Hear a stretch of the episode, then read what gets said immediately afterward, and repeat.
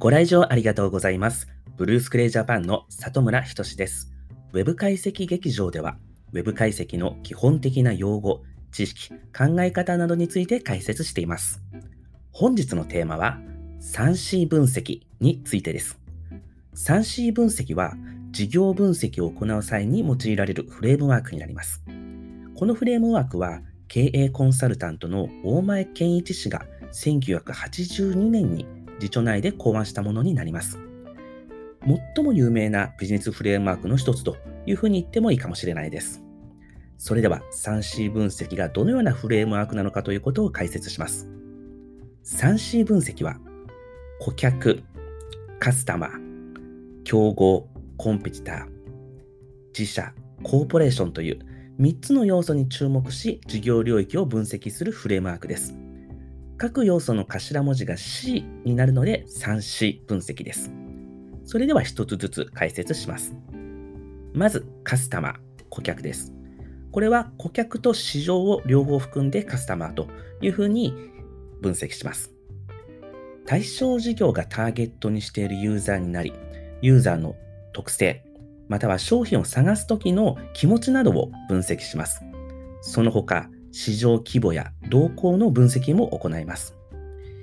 例えば、業界の市場規模や市場の成長性、その他、顧客のニーズ、顧客の消費行動、購買行動などについて分析をします。次に、競合、コンペティターです。これは対象事業の競合に対してプレイヤーを整理し調査します。この競合というのは捉え方によって対象が変わります。直接的に競合する場合もありますし、間接的に競合しているような企業も分析として扱います。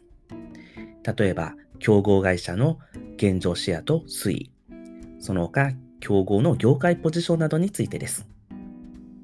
最後に、自社、コーポレーションです。自社の強み、独自性、資源などについて分析します。これは自社から見た価値ではなく、ユーザーから見たときにどのような価値なのかというのを把握することが重要です。そのため、アンケートやインタビューなどの方法を使って直接ユーザーに聞いて自社の強みというとか強みというものであったり独自性などといったところも把握するといいでしょう。いいでしょう。例えば分析内容で言いますと、えー既存既既存事業、自社製品の現状であったり、既存ビジネスの特徴、強み、弱み、その他、人、物、金などの現状のリソースなどについて分析します。このように 3C 分析を行うことで、事業の進むべき方向が見えてきます。あと、この分析の順番なんですけども、基本的には顧客、競合、自社の順番で行います。これは買い手である顧客目線になれるかというのが重要ですので、客観的に自社を見るためにも、自社を最後にすることをお勧めします。それではカーテンコールです。本日は 3C 分析について解説しました。まとめると、3C 分析は顧客市場、競合、自社の3つの C 要素から事業分析を行う際に用いられるフレームワークです。3C 分析では事実を集め、現状について客観的に情報を抑えましょう。それでは終演です。またのご来場をお待ちしています。